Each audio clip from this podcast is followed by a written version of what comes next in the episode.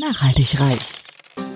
Ja, du hast richtig gehört. Nachhaltig reich. Es geht um Nachhaltigkeit in allen Lebensbereichen und betrifft jeden Einzelnen von uns. Konsum, Ernährung, Finanzen, Sport, Erziehung, Bildung. Energie. Klaus Hartmann macht Nachhaltigkeit greifbar. Er ist Keynote-Speaker, Dozent und Experte und zeigt auf, warum Nachhaltigkeit die Lebensgrundlage für spätere Generationen ist und wir uns genau jetzt Gedanken darüber machen sollten. Kein erhobener Zeigefinger, eher ein Blick für die Möglichkeiten. Werde auch du nachhaltig reich. Hallo und herzlich willkommen zur 16. Folge von meinem Podcast Nachhaltig Reich. Heute ist wieder eine ganz besondere Folge, da ich endlich mal wieder einen Interviewpartner richtig vor mir sitzen habe und äh, ein Gespräch führen kann. Ähm, das war tatsächlich jetzt seit einigen Wochen nicht mehr der Fall. Und zwar bin ich heute auf dem Rückweg von der Arbeit in Flensburg äh, nach Husum gefahren und interviewe heute Stefan Frense, den CEO der AG Netz GmbH und Co. KG.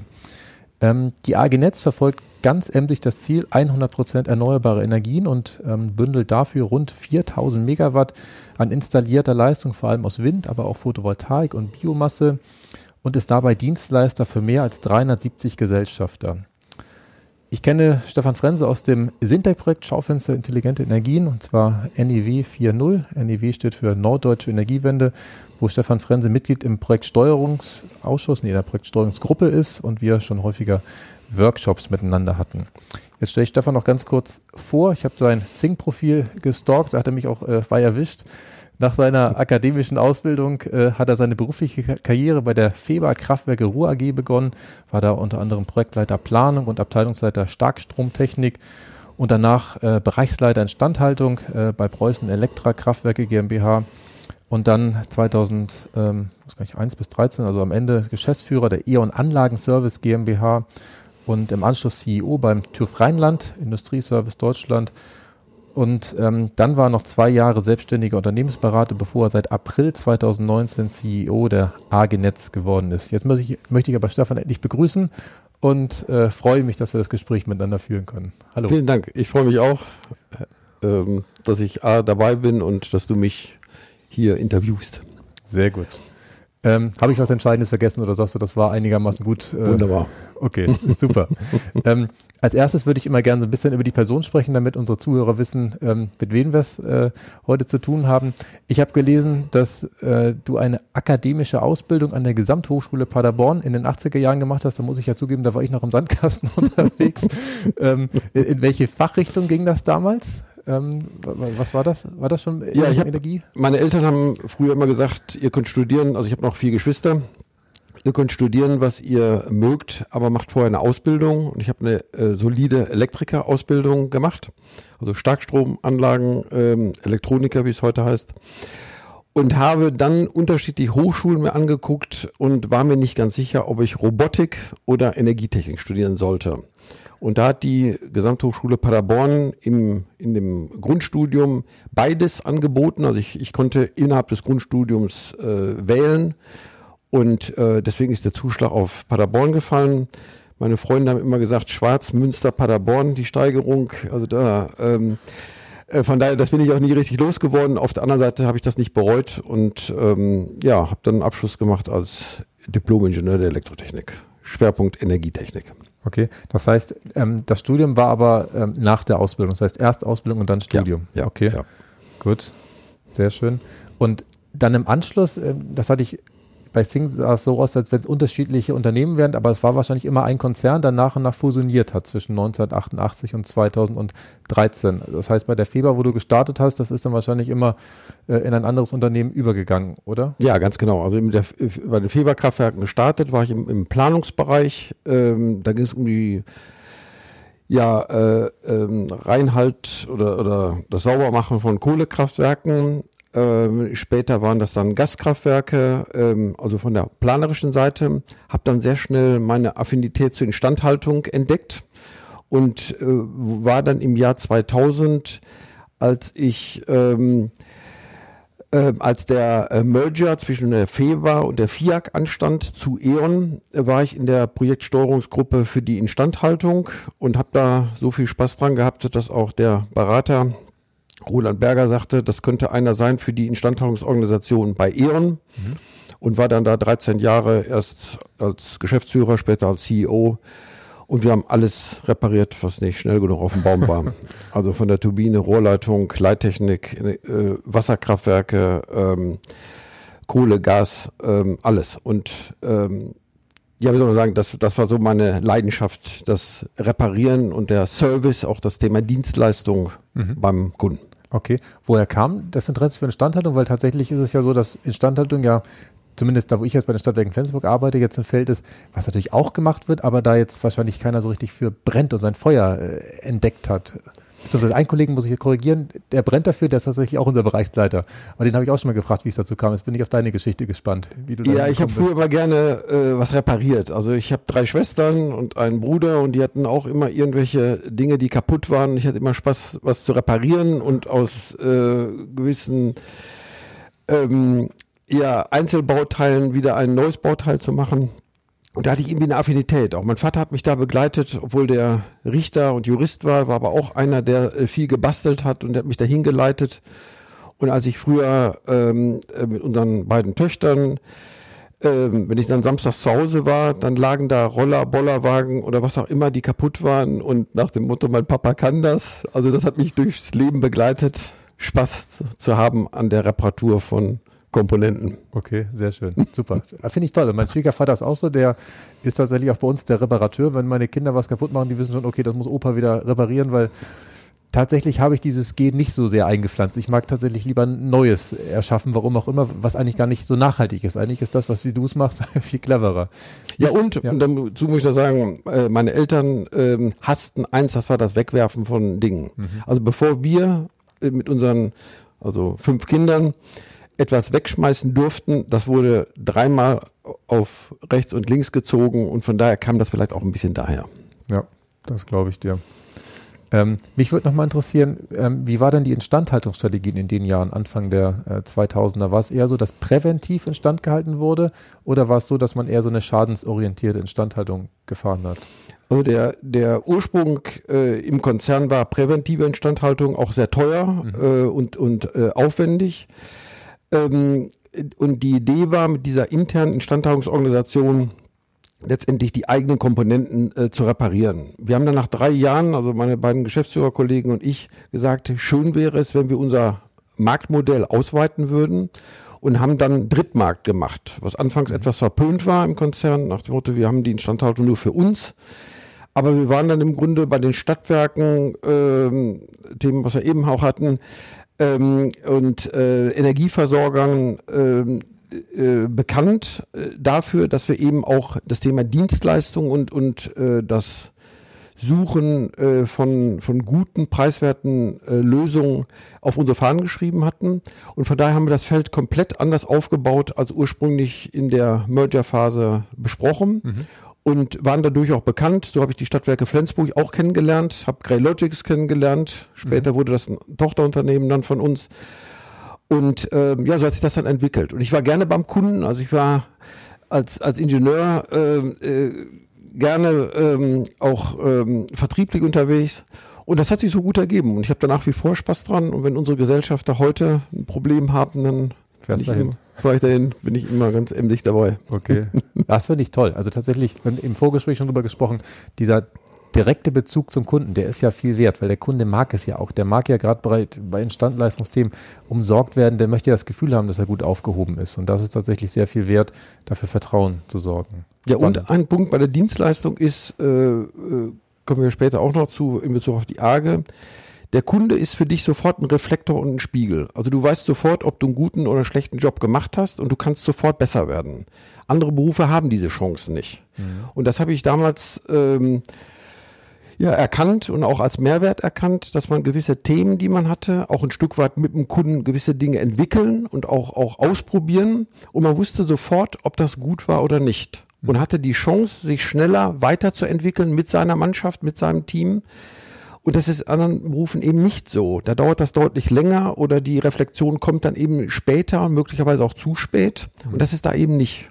Okay. Und, und so dieses direkte drauf, äh, drauf äh, antworten und reagieren, äh, was, was der Kunde einem widerspiegelt. Das finde ich faszinierend und nach wie vor spannend. Okay, sehr gut. Ja, das verstehe ich. Habe ich natürlich auf der Bühne auch ein Stück weit, weil wenn ich im Prinzip merke, die Mhm. Leute nicken weg, Ja. da ist die Reaktion auch unmittelbar und ganz schnell, wobei ehrlicherweise das ja gar nicht die Kunden sind, sondern die Kunden wahrscheinlich in der ersten Reihe sitzen, wenn äh, na gut, die werden auch nicht grinsen und der Rest ist äh, am Wegnicken, das kann ich mir auch nicht äh, vorstellen. Nee, die sind auch Ja. ehrlich. Ja, nee, das, das stimmt, das glaube ich dir. Da kriege ich die Rückmeldung mindestens genauso schnell wie in der Instandhaltung. In die Zeit äh, ist ja auch praktisch noch ähm, die Liberalisierung der Energiemärkte Ja. reingefallen, ab 98. Wie, wie hast du das wahrgenommen? War das in der Instandhaltung auch ein Thema oder habt ihr einfach, egal was euch vor die Flinte kam, repariert, egal, ob Netz oder Erzeugung? Beides. Ähm, äh, die Liberalisierung war ein, ein wichtiger Punkt, gerade vor dem Hintergrund, dass gewisse Kraftwerke auch äh, zur Disposition standen und man sich überlegt hat, äh, baut man die ab, ertüchtigt man die, was macht man in der Tat? Das heißt, dieses ganze Thema Unternehmensbewertung, also äh, was ist letztendlich die äh, Anlage noch wert, welche Laufzeit kann man prognostizieren, äh, das kam damit rein. Und das war eine spannende Zeit insofern, als dass wir so eine Art Beratertätigkeit noch zusätzlich dazu bekamen. Und ähm, dass wir mit einem kleinen Team uns Anlagen angeguckt haben. Und ähm, ja, das war der Vorteil der Liberalisierung, weil er eben auch die äh, Spreu vom Weizen sich da äh, trennte. Ja, das kann ich mir gut vorstellen.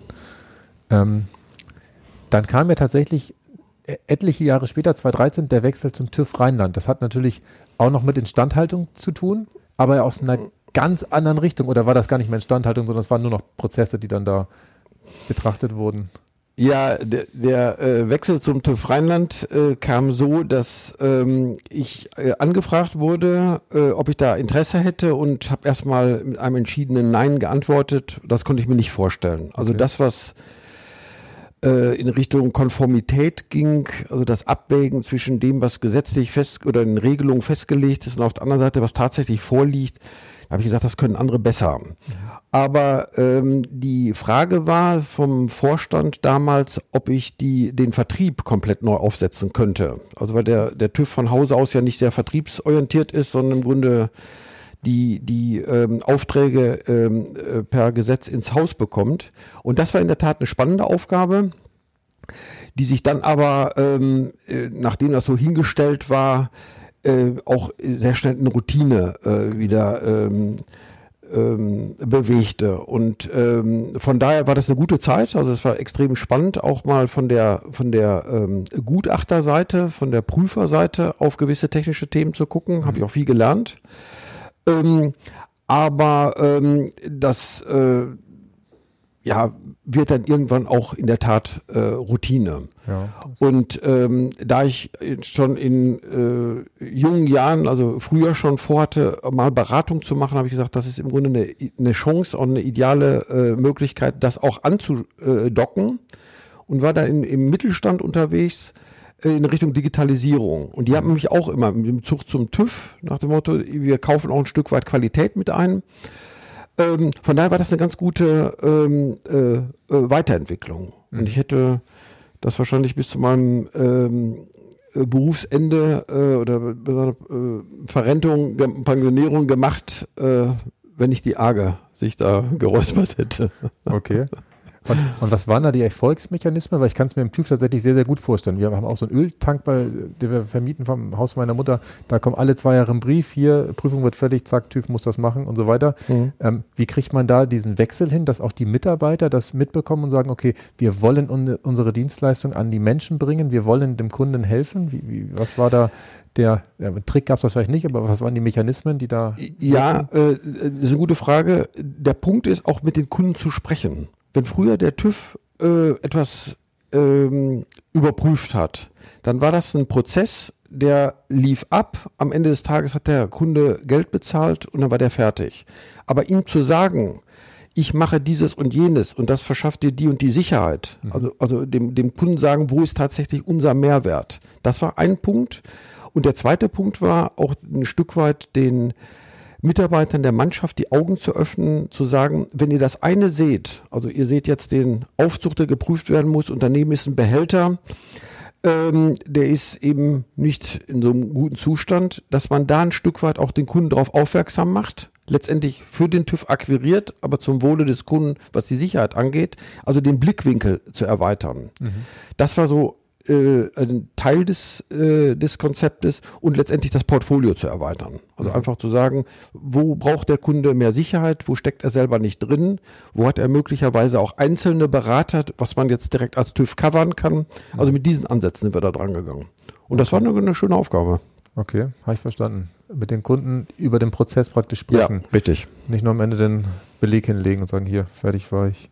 Ja, tatsächlich bringt das auch was. Ich hatte letztens auch einen Elektriker, der ist bei mir sehr gut, also im, in Erinnerung geblieben, weil er mir am Anfang erzählt hat, gut, ich habe dem Meister schon erklärt, was er machen sollte, aber er hatte mit mir nochmal besprochen, was er vorhat, hatte unterwegs zwei, dreimal gerufen und am, am Ende mir nochmal alles gezeigt, was er gemacht hat. Da war ich begeistert, Mhm. dass man da einfach im Gespräch war.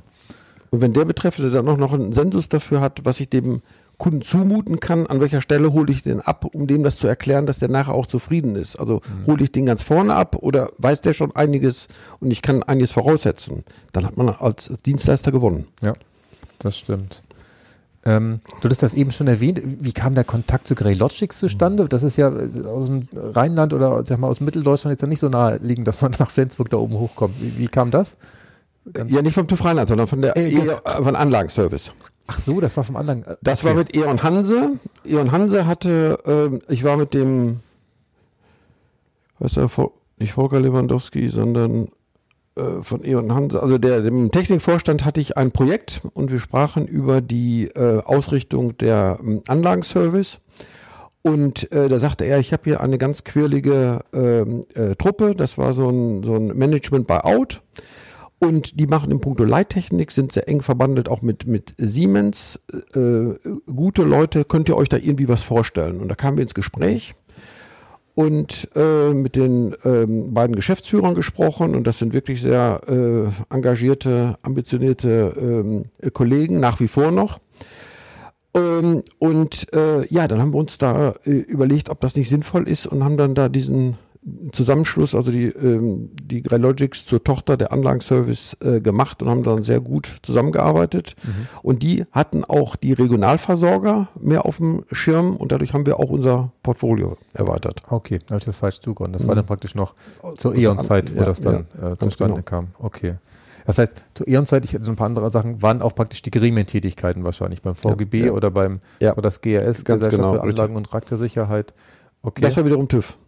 Das war beim, beim TÜV, ähm, ähm, das, äh, da bin ich auch sehr dankbar für die Zeit, ähm, weil ähm, diese Gesellschaft für Reaktorsicherheit sich im Grunde auf die Fahnen geschrieben hat, wie kriegen wir im Grunde die, wenn wir weltweit so viele nukleare Unternehmen haben, wie kriegen wir die Sicherheit aus Deutschland in die Welt getragen, also auch in andere Projekte.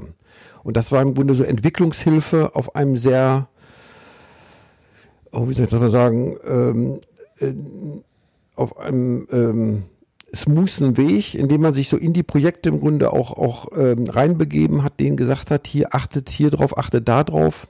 Denn ähm, äh, Tschernobyl im, im Hinterkopf habend, ähm, ja, das sollte kein zweites Mal passieren und deswegen da sehr viel äh, Unterstützung ge geleistet, ähm, was die Sicherheit angeht.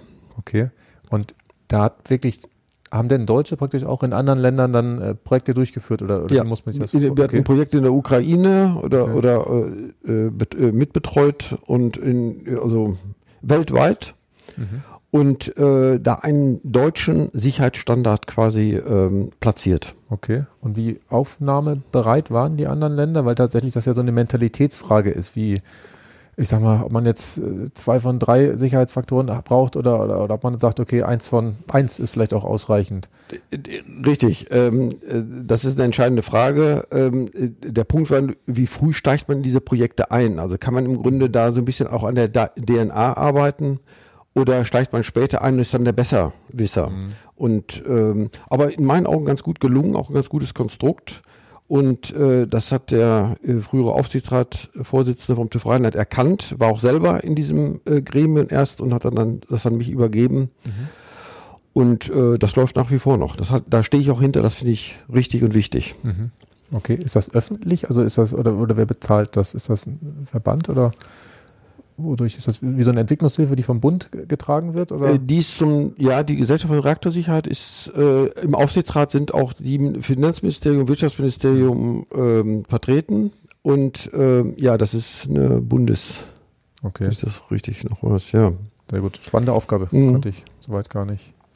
Tatsächlich warst du dann ja auch parallel noch weiter äh, aktiv. Du warst auch noch Mitglied des Vorstandes des Fachverbands Anlagenbau. Das heißt, du hattest Spaß schon an so Gremienarbeit, oder? Das, Ja, äh, mit dem Bezug zur, äh, zur Praxis. Also ich war auch in, in manchen äh, Gremien, wo ich dann nur kurz war, weil es eben zu abgehoben und äh, zu wenig äh, operativ war. Aber da, wo im Grunde ähm, ein enger Link zum, zum Geschäft auch war, da war ich gerne. okay. Sehr gut. Und äh, du hattest eben gesagt, du wärst von der AG Netz direkt abgeworben worden. Ich hatte es so verstanden, dass du da zwischen noch mal zwei Jahre selbstständig warst. Oder habe ich das falsch interpretiert? Absolut. Äh, ich, äh, nachdem ich beim TÜV Rheinland war, habe ich das gemacht, was ich äh, immer gerne machen wollte, den Mittelstand zu beraten. Und äh, schwerpunktmäßig waren das die Themen Digitalisierung. Also ich habe Unternehmungen erlebt, die intern mit Block und Bleistift unterwegs waren, aber gesagt haben, wir wollen jetzt hier die Digitalisierung einführen und möglichst in drei Monaten. Äh, auf der anderen Seite dann diese Prozesse so hinzustellen, dass sie dann auch äh, am Ende des Tages ähm, ihre Fertigung digitalisiert haben, auch Transparenz in die Abläufe bekommen haben. Das hat schon Spaß gemacht.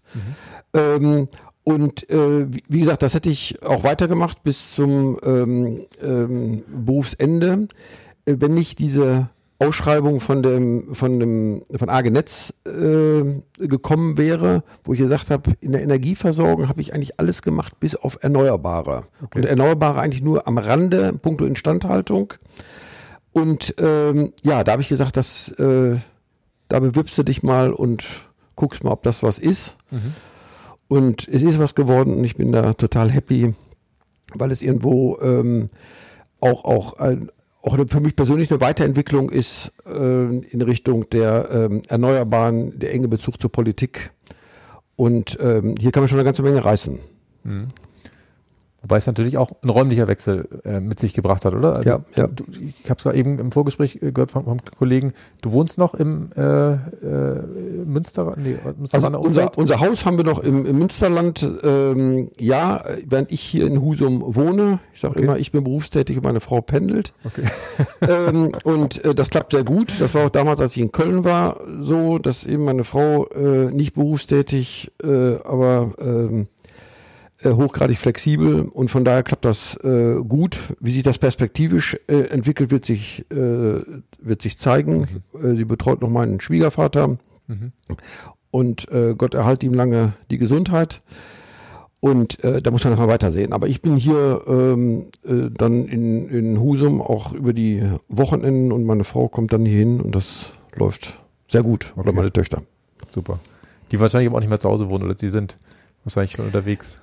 Äh, ja, genau, in Berlin und Ach Gott. Schwarz in Ägypten. Die- Meine Älteste ist in Ägypten verheiratet. Okay. Ach, das ist auch spannend. Aber jetzt bleiben wir erstmal beim Fach. Das, das besprechen wir nochmal abseits äh, vom Protokoll. Ähm, was mich immer bei meinen Interviewpartnern besonders interessiert, was du mit dem Begriff Nachhaltigkeit verbindest, wo so dein erster Impuls, wo du hindenkst. Was, was ist Nachhaltigkeit für dich, wenn du darüber nachdenkst? Sind es die Erneuerbaren oder hast du da eher was anderes erstmal im Kopf? Ja, beides. Also ich finde die Erneuerbaren deswegen so spannend, weil sie eben nachhaltig sind und weil wir eben mit den Ressourcen, äh, die wir auf dieser Erde haben, da eben ähm, äh, achtsamer umgehen können. Wir verbrennen eben nicht stumpf Kohle, Öl oder was auch immer, sondern wir haben im Grunde das, äh, was wir ähm, an, an Energien haben äh, in der Nutzung und auch in der, in der Anwendung. Das finde ich äh, ganz, ganz wichtig. Und nachhaltig finde ich immer wichtig, ähm, also so, so zu erklären, dass man den Urenkelkindern noch sagen könnte, wenn es dann so ist, aus dem Grunde haben wir das gemacht, damit ihr dieses und jenes habt. Also dass man im Grunde auch über die Generationen ähm, da ähm, äh, guckt und nicht sagt, was brauchen wir hier und heute und was braucht ihr später und dann die anderen noch später, sondern dass wir die Verantwortung übernehmen, äh, langfristig auch, ich, ich sag mal, in die nächsten 100, 150 Jahre reinzugucken und zu sagen, was wir jetzt hier machen, ist letztendlich der Grundstein, darf, Grundstein dafür, dass unsere Kinder, Enkelkinder und so weiter äh, ein gutes Leben haben und nicht, dass wir alles verschleudern wie in den letzten Jahren. Und das macht mich immer auch traurig. Und, und ähm, ich bin auch so erzogen worden, wie ich eben schon sagte, äh, wegwerfen im äußersten äh, Notfall und auch ob man äh, auch schon früher äh, Papiertüten waren bei meinen Eltern ganz wichtig und auch Leinsäcke. Meine Kumpels durften schon Plastiktüten haben. Äh, das fand ich immer cool, aber. Die Plastiktüten fandst du cool, äh, oder? Ja, so was anderes. Das war irgendwie so. Aber meine Eltern haben immer gesagt, hier nimm den Beutel mit, wenn du Brötchen holst und denk dran, dass es eine Papiertüte ist. Und das finde ich, das hat mich auch ein Stück weit geprägt. Okay, spannend. Mhm. Das erlebe ich aber ganz häufig bei meinen Interviewpartnern, dass tatsächlich das Elternhaus ganz entscheidend Ja. ist. Und das, das prägt ja. Das sind ja Jahre, wo man noch so richtig schön geformt werden kann. Und das ist dann einfach drin. Also wenn sich beruhigt werden, auch ziemlich viele Leinbeutel das Haus und der Keller ist jetzt immer noch voll mit Leinbeuteln. Ich glaube, meine Frau, die könnte mit 25 Beuteln gleichzeitig einkaufen gehen. Da haben wir Okay. sehr, sehr äh, viel zu Hause. Was ich tatsächlich für mich auch äh, gefunden habe mittlerweile, ist, dass man ja auch sehr gut gebraucht Sachen kaufen, Ja. aber auch wieder verkaufen kann. Und ähm, zum Beispiel das Laptop, was hier vor mir ist, das ist äh, gebraucht gewesen, hat ein Drittel des Preises gekostet und äh, funktioniert äh, einwandfrei. Und Ja. äh, das ist, aber da sind wir auch wieder beim Thema Instandhaltung. Das ist halt einmal instand gehalten worden. Das hält jetzt nicht für meine Urenkel natürlich, aber es hält wahrscheinlich wieder fünf Jahre. Die geben, glaube ich, auch sechs Jahre Garantie da drauf. Also das ist ein sehr langer Zeitraum, wo ich Mhm. mir eigentlich sicher bin, dass das äh, funktioniert. Sehr schön.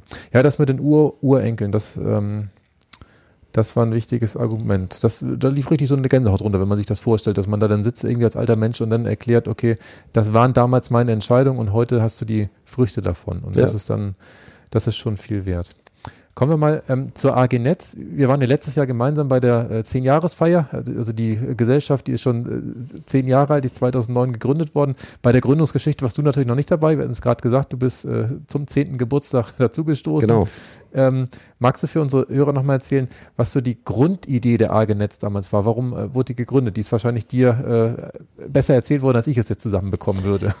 Ja, die AG Netz ist gegründet worden, um die ähm, Netz, möglichen Netzengpässe damals vor elf, zwölf Jahren äh, koordiniert ähm, äh, zu kompensieren. Also dass man im Grunde auch über eine eigene äh, Netzanbindung, auch über eine eigene Trasse nachgedacht hat. Äh, dann kam im Grunde der oder, oder lief schon der, der Hype in Bezug auf den Ausbau der Erneuerbaren.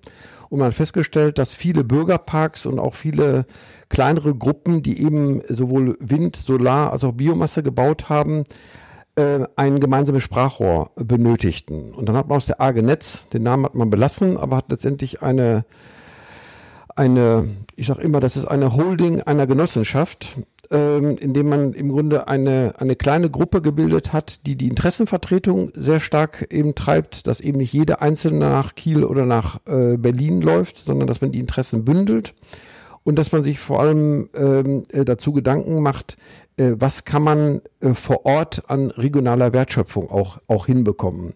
Und das fand ich schon großartig. Damals haben ähm, meine Vorvorgänger äh, da eben nicht drüber nachgedacht, ähm, äh, auf, auf Trassen zu warten, sondern was können wir tatsächlich hier in Schleswig-Holstein leisten.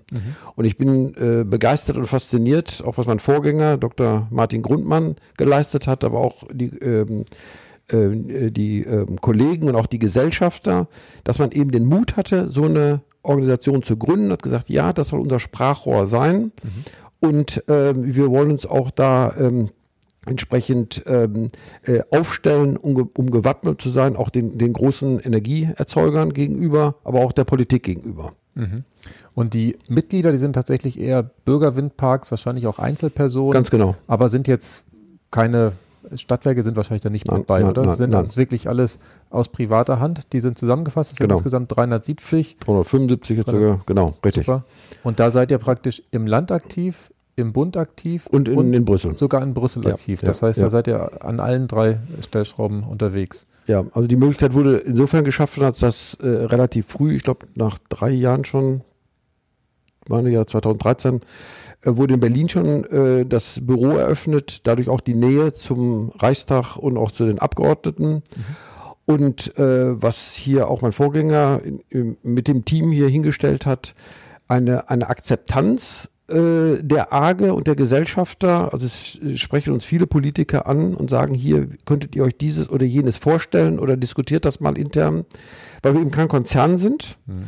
Ähm, und wir haben keine Altlasten, sondern das sind engagierte äh, teils Landwirte, teils äh, Privatpersonen, wie auch immer geartet, die einfach sagen, dass wir das Thema Erneuerbare generell ist ein, ein wunderbares Thema, das müssen wir einfach ähm, treiben.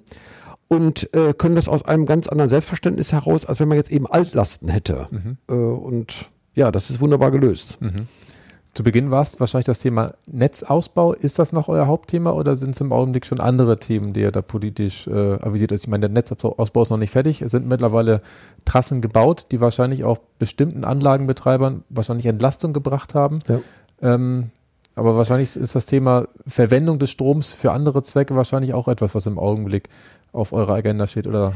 Ja, also es gibt ganz unterschiedliche äh, Felder, wo wir äh, tätig sind. Wenn man einfach das, das Thema Akzeptanz sich anguckt, äh, wo ich ja wirklich den Hut vorziehe, wie Schles Schleswig-Holstein es hinbekommen hat, diese Akzeptanz bei den Bürger oder mit den Bürgerparks hinzubekommen. Mhm. Dass man im Grunde die Beteiligung ähm, genutzt hat, die Beteiligung der, der Bürger und dadurch im Grunde schleichend Akzeptanz erzeugt hat und nicht mit der Brechstange, sondern dass man einfach gesagt hat, ihr seid dabei. Und ich habe immer gesagt, es gibt zwei Sorten von Menschen, die hier nachts aufwachen. Die einen wachen auf, weil die Anlage sich dreht und ähm, weil äh, sie sich gestört fühlen. Ein ganz kleiner Teil, ein sehr, sehr kleiner Teil. Und andere werden nachts wach, weil die Anra äh, Anlage eben nicht läuft aus irgendeinem Grunde.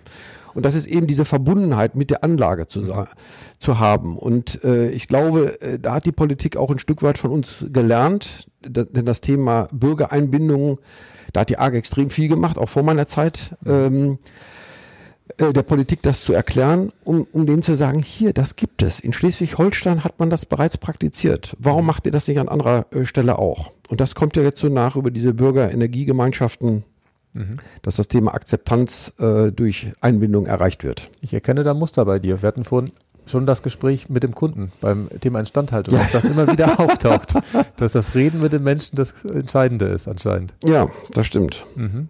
Gut, das heißt, Akzeptanz seid ihr dran. Was sind noch politische Impulse, wo ihr gerade am Arbeiten seid? Ja, auf der einen Seite ähm, hat die Politik ja mit 2030 und 2050 sich Ziele äh, gesteckt, aber schreckt äh, auch manchmal zurück, wenn der Gegenwind vermeintlich groß ist.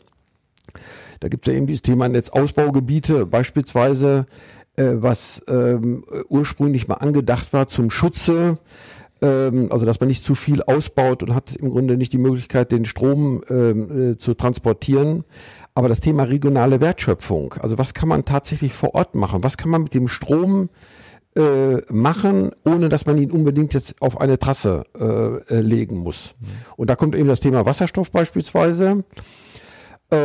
Ursprünglich kam ja aus dem Wirtschaftsministerium, wir müssen äh, den Wasserstoff im Süden, also in Afrika oder da, wo die Sonne scheint, wo der Wind vielleicht noch mehr weht, äh, erzeugen. Aber nach und nach kommt auch die Erkenntnis, dass im Grunde auch die Bereitschaft der Menschen hier in, in, in, in Deutschland oder auch in Norddeutschland eben dies, dass wir direkt auch den Strom äh, äh, nutzen. Oder vor fünf, sechs Jahren sind die Googles und Amazons hier über die Dörfer gezogen und haben gesagt, wir haben hier Fläche, wir haben hier äh, Energieerzeuger, können wir hier nicht, können wir hier nicht äh, unsere, unsere Speicher, unsere Rechenzentren aufbauen. Mhm. Das ist leider, das hat nicht funktioniert aus, aus unterschiedlichen Gründen, aber das ist ein Thema, was wir uns vornehmen, dass wir einfach auch ein Stück weit dafür sorgen, dass, dass Direkteinspeisungen, dass wir äh, Ansiedlung von, von Mittelstand und von Gewerbe hier pushen und somit auch der Politik helfen oder die Politik dann uns im Wechselspiel, ähm, dass wir äh, die Energie nutzen, ohne eben auf die Trassen warten zu müssen. Mhm. Okay, ja, das verstehe ich. Und da denkst du im Augenblick eher in Richtung Wasserstoff. Ist das Thema Power to Heat noch eins oder ist das schon so? Das, das ist eins. Wir haben ja hier im Friedrich Wilhelm Lüb geguckt. Das war, ich habe am ersten begonnen und am vierten war die feierliche Einweihung von 13 Hybridheizungen im Friedrich Wilhelm Lüb geguckt, da mit äh, Ministern und ähm, Bürgermeistern und so weiter, wo es darum ging, die abgeschalteten, also die mit Eismann, mit der äh, Einspeisemanagement, Einspeisemanagement Abschaltung, ähm, dass man die Anlagen nutzt äh, und den Strom dann in Speicher äh, überführt, also mit einer ähm, intelligenten Elektronik und dadurch im Grunde das warme Wasser erzeugt, was man sonst eben hätte mit Öl ähm, ähm, erwärmen oder äh, heizen müssen. Mhm. Und äh, das läuft jetzt seit einer äh, ganzen Zeit.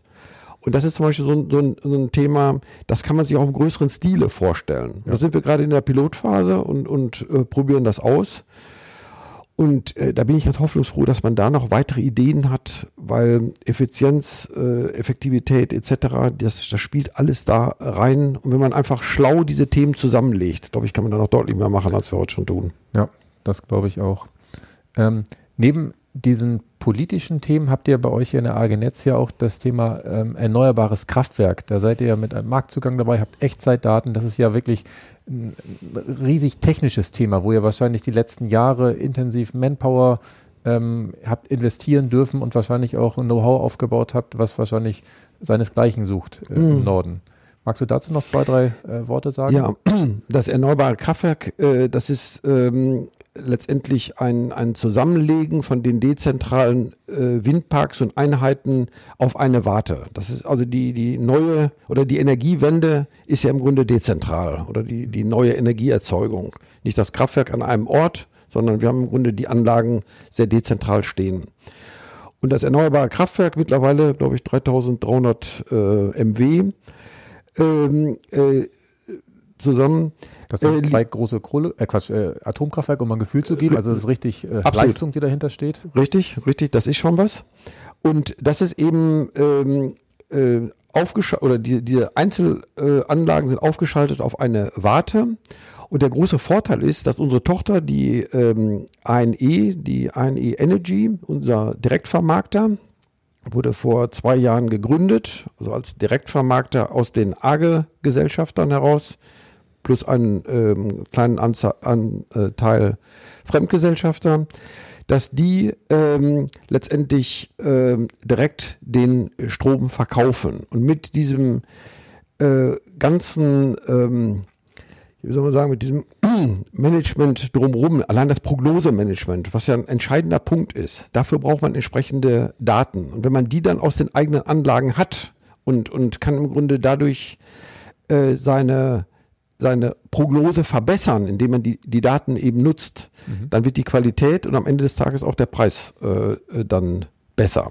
Okay. Und das ist, das ist, das hat sich gut, ähm, äh, ist gut angelaufen.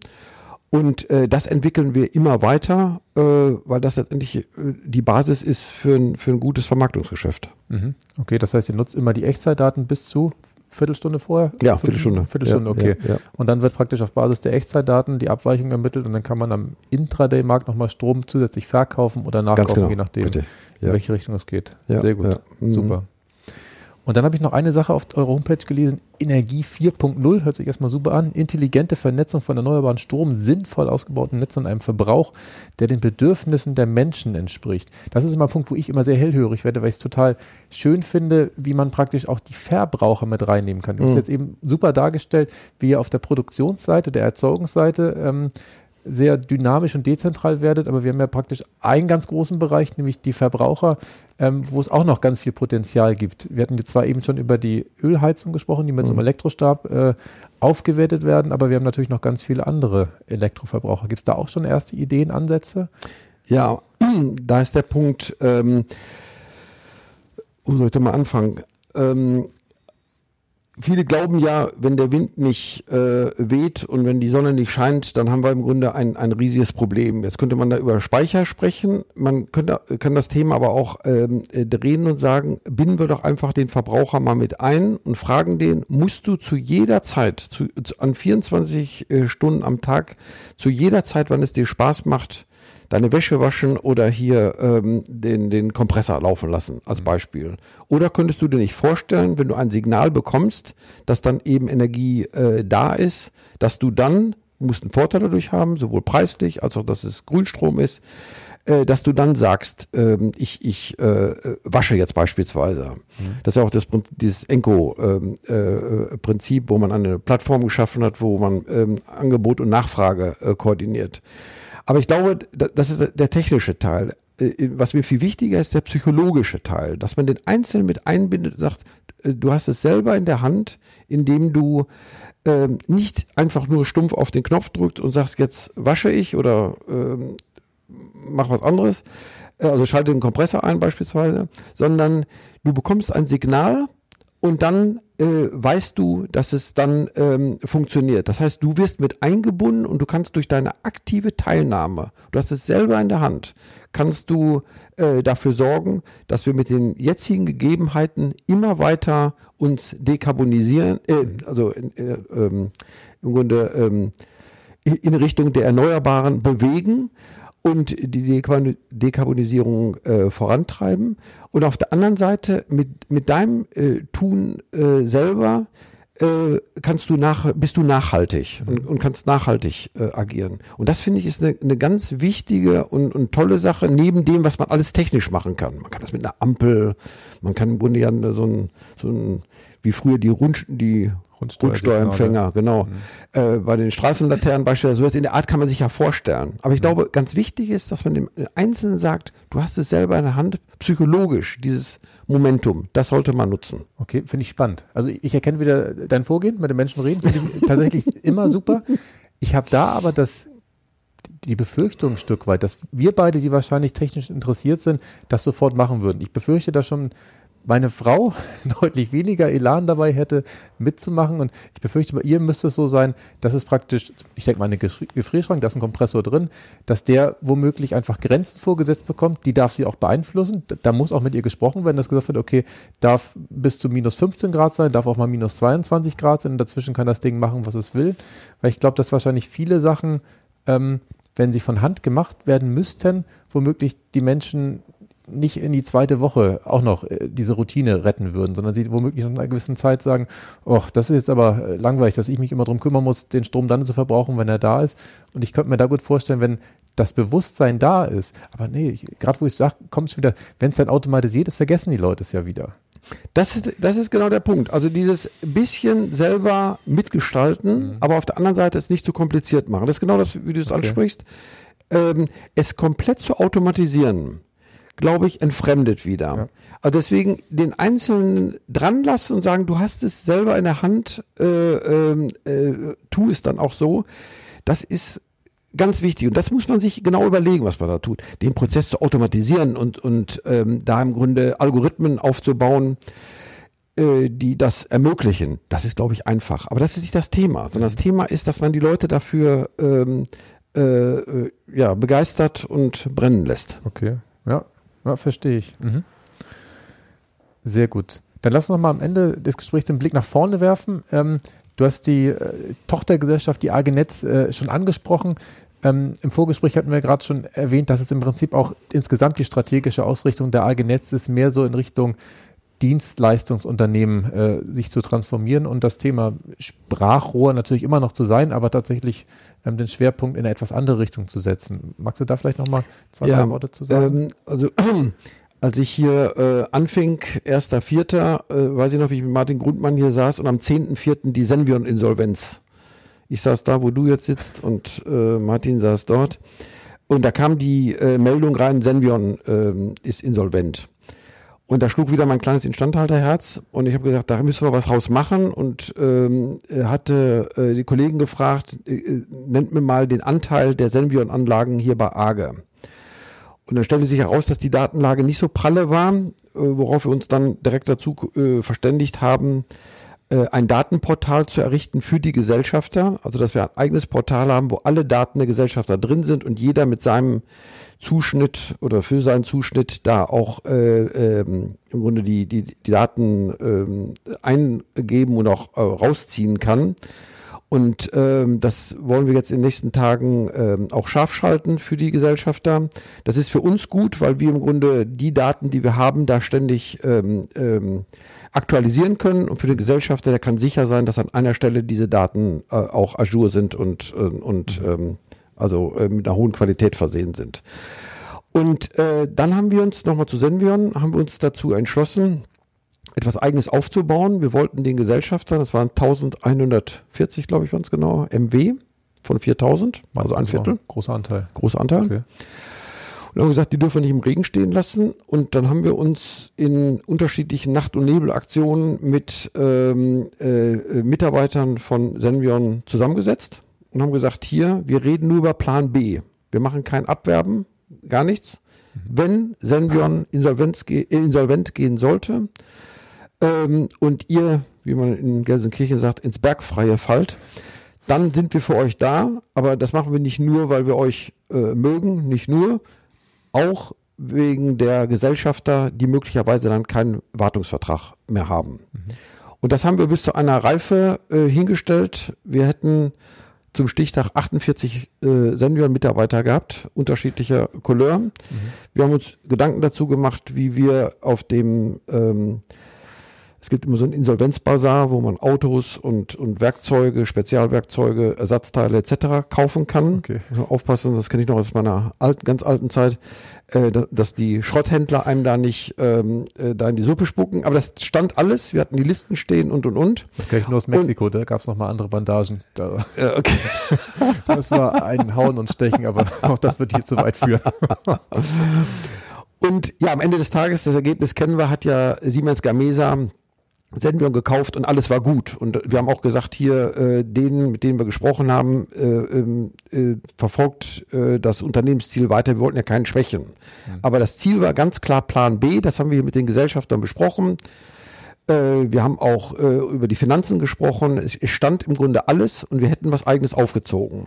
Das hätte der AGE gut getan. Und ich habe in unterschiedlichen Gesprächen äh, mit Gesellschaftern also ich habe in der, in der ersten Zeit von den 375 Gesellschaften habe ich 140 persönlich besucht. Äh, äh, ab die, äh, äh, ja, ich würde es auch jetzt weitermachen. Corona kam mir da so ein bisschen dazwischen. Äh, das ist ganz gut, da äh, ist für beide Seiten gut. Man, man spricht über ganz unterschiedliche Themen und für mich selber war das auch extrem lehrreich. Äh, ich hörte raus, dieses, ihr habt euch da gekümmert, das fanden wir klasse und wir wären auch euch gefolgt. Ähm, äh, das bräuchten wir etwas intensiver. Mhm. Und haben dann in diesem Zusammenhang auch festgestellt, dass äh, das Versicherungsthema, also jede Anlage ist ja in irgendeiner Form äh, äh, versichert, äh, ob es eben die, die äh, Gesamt, die ähm, ähm, Anlagenversicherung ist, wie eine DNO-Versicherung für den Geschäftsführer und, und, und. Und haben jetzt eine, ähm, seit ein paar Wochen eine Gesellschaft gegründet, die AGE Kuranz.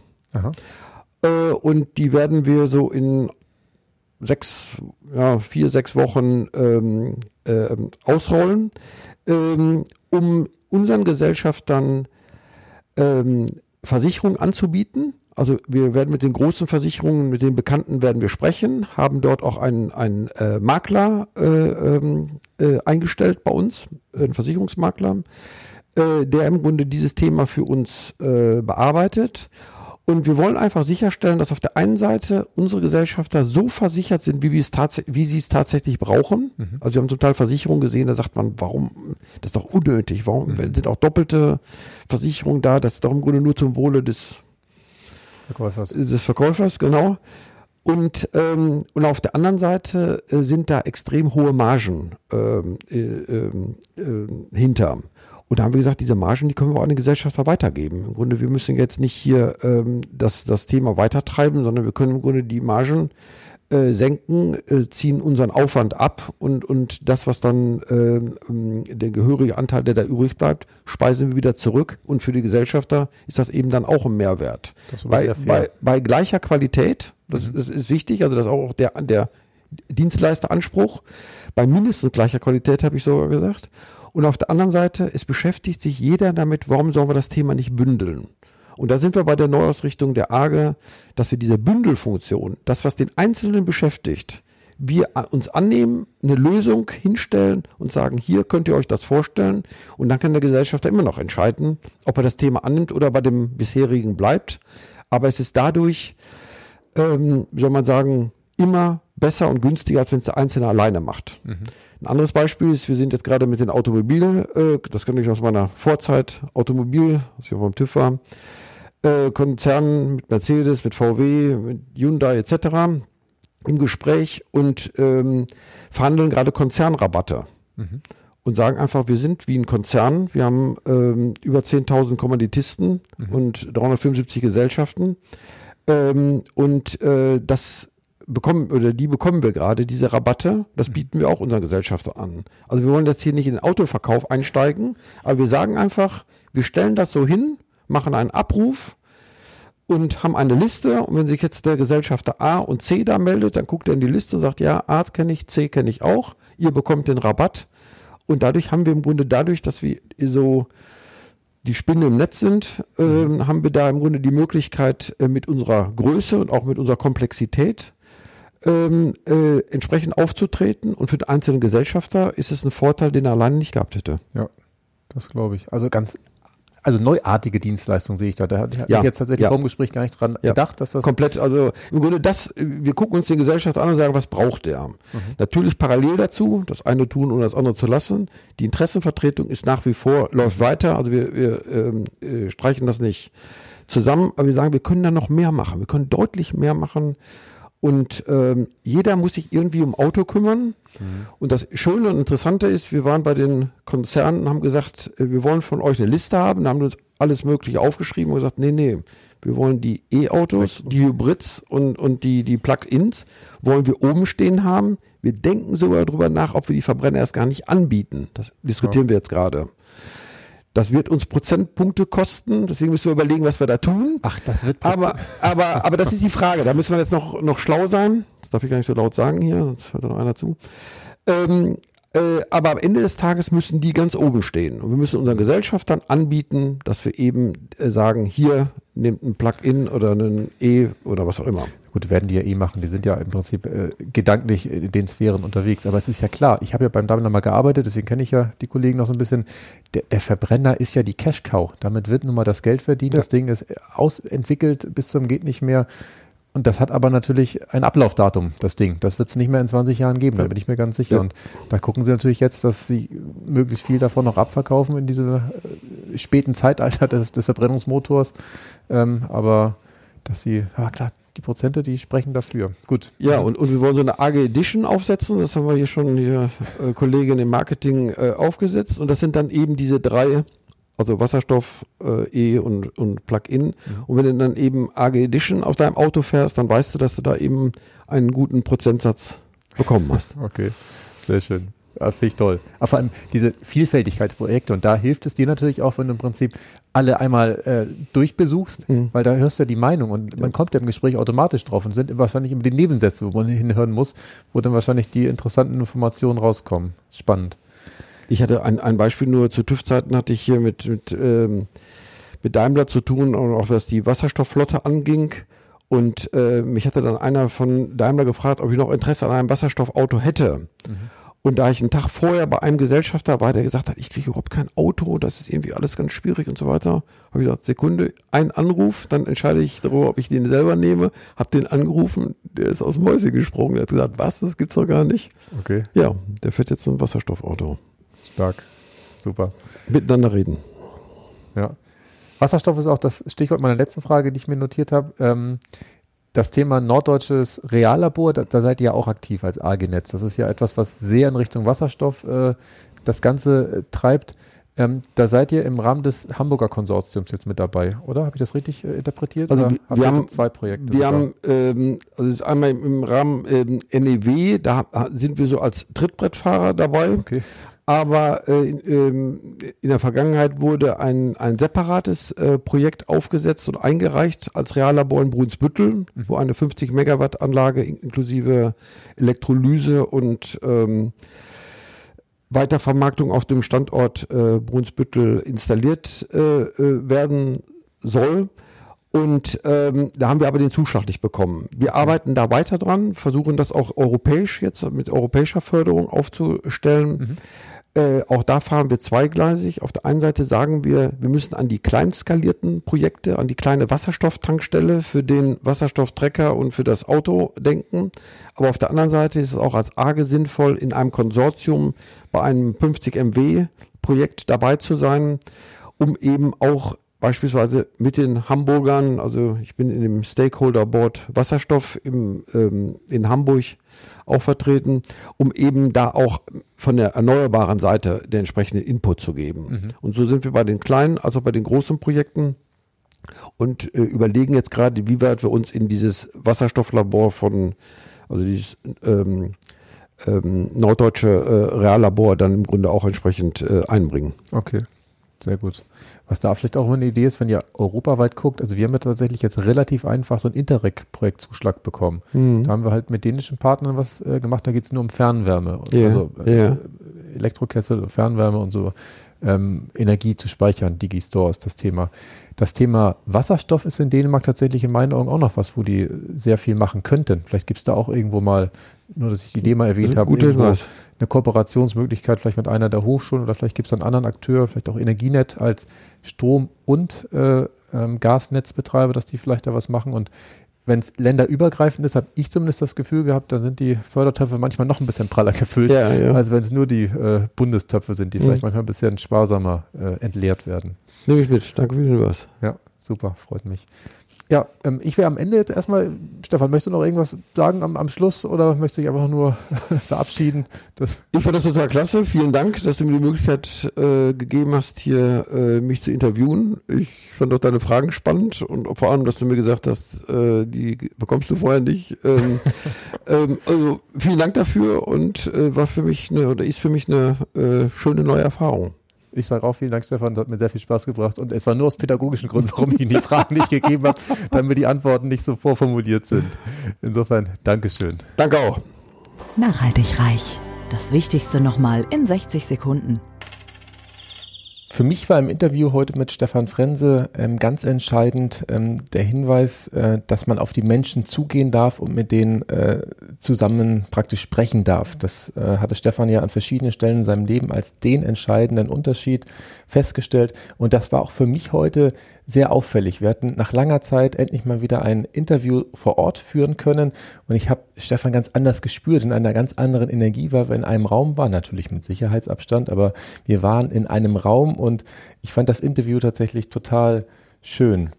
Und was bei mir auch hängen geblieben ist, war dieses Bild, was Stefan kreiert hat, wenn man als Urgroßvater seinen Urenkeln irgendwann erzählen kann, was man im Leben so gemacht hat und da so richtig davon überzeugt ist und das Gefühl hat, ähm, ja, im Prinzip alles richtig gemacht zu haben, das ist ein Gefühl, wo ich tatsächlich drauf hinstrebe und das war ein sehr schönes Bild, was ich auch äh, mit nach Hause genommen habe.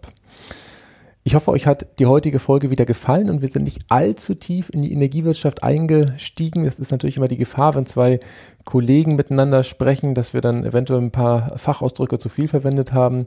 Da bin ich gespannt auf eure Rückmeldung und auch auf weitergehende Fragen, die ihr mir gerne unter podcast.klaushartmann.de zusenden könnt. Vielen Dank und bis zum nächsten Mal. Nachhaltig reich. Kein erhobener Zeigefinger, eher ein Blick für die Möglichkeiten. Und mehr Möglichkeiten findest du im www auf.